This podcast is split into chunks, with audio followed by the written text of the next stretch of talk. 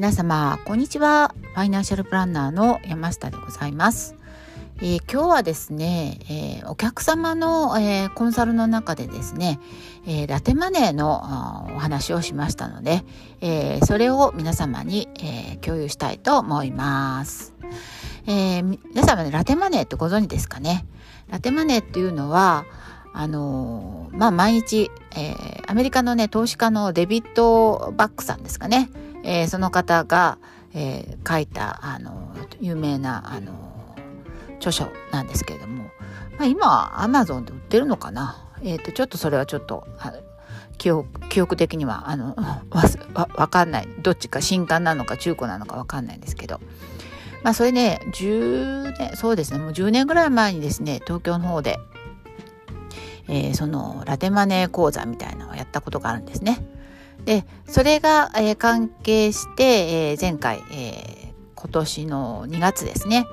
えー、今年の2月にリーっていうね雑誌の編集者の目に留まって何らかの形でラテンマネーというね解説を、えー、その雑誌の記事でやらせていただいたわけですね。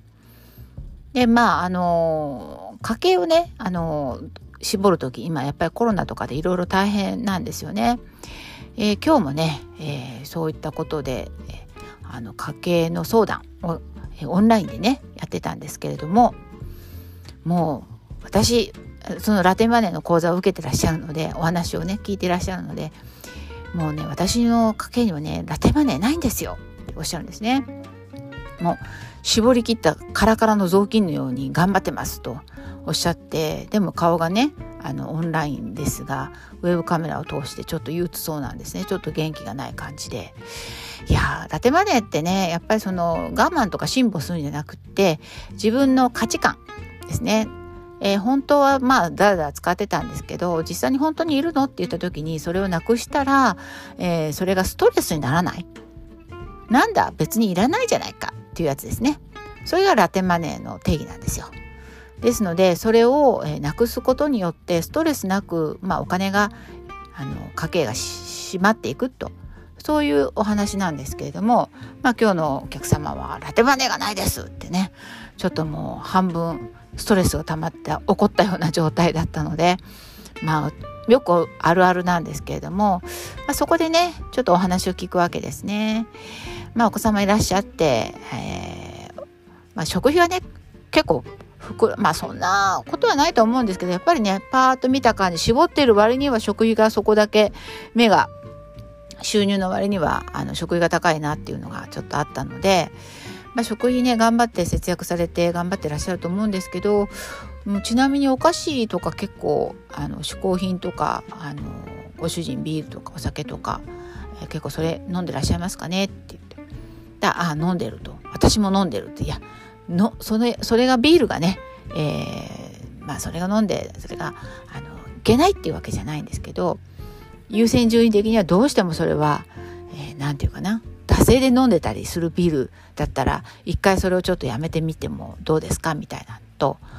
お子さんにまああるあるなんですけどね子供さん3人って言うとね働いてパートで働いてたりすると私のまああの感覚的に言うと結構ねあのお母さんが留守の時が多いんでお菓子をね買いだめしとく 家庭が結構多いのかなと思うんですね。でこのお菓子っていうのがねくせ者でねまああのまあ当たり前ですけどポテトチップスとかねあの1袋食べたら2袋欲しくなるっていうような、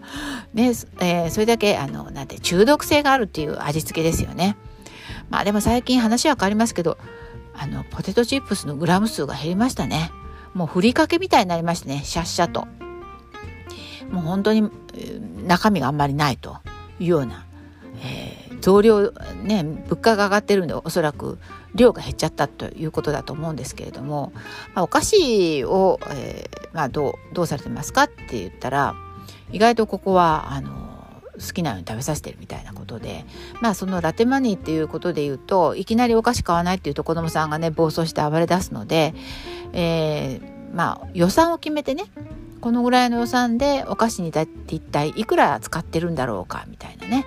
えー、食費ぶっ込みではなくてお菓子いくら、まあ、それからお酒いくらどれだけ使ってるのかなっていうのをちょっと確認していただいて、えー、それでこんなにお菓子食べてんだと思ったらちょっとその内容をあの精査して減らしてみるとかちょっと工夫してみていただけたらなというふうなお話でした。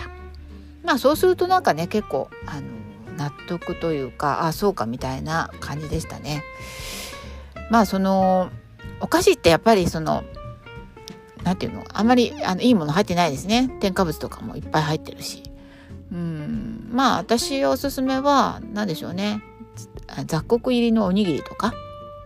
えーと、そういったものでうまくなんかあの育ち盛りのお子さんをねあの調整していただいたらいいのかなと思うんですね。子供さんたちが帰ってきて、えー、お母さんがご飯作るまでここですねこの間に何かを食べたがるんですよね。そんなことないですかね。でそこをうまくうんちょっと小腹が空いてでも体に、えー、負担にならないもので、えー、栄養価のあるもの、えー、玄米とかね、えー、雑穀とか、えー、そういったものを、えー、小さなおにぎりとか納豆とかですね、まあ、そういったものであのお菓子をねあの解放させないってことですね。好き放題食べさせない。もう少し大きくなると本当にいっぱい食べちゃいますからね高校生の人たちの。えー、だからまあお菓子食費が膨らむのはまあ育ちだから仕方がないんだけどお菓子代が膨らむのっていうのは良くないと思いますので、えー、その辺のところをねちょっと工夫していただけたらなというようなコンサルでした。そうすると、まあ、ラテマネー的には、えー、1万円ぐらい、えー、ビールとかねお菓子とか、えー、ひょっとしたらあのスイーツとコンビニスイーツとかも結構コンビニスイーツも結構高い高いですからね。防腐剤いっぱい入ってる割には。なのでそこがまあ5,000円でも8,000円でもうまくあの浮くようになればこれラテマネーなんですね。ストレスなく。お菓子お菓子もね中毒性がありますからね。一回ちょっとあのそれでチャレンジしてみてはどうでしょうかというようなコンサルでした。なかなか難しいんですよ皆さんね。あの節約ババアみたいにね。ああでもないこうでもないって言うといやまたそんなこと言ってみたいなね。怒られちゃうんで私も気を使いながらいろいろお客様のね、えー、様子を見ながらラテマネーっていうのを一緒にね考えるようなコンサルをしています。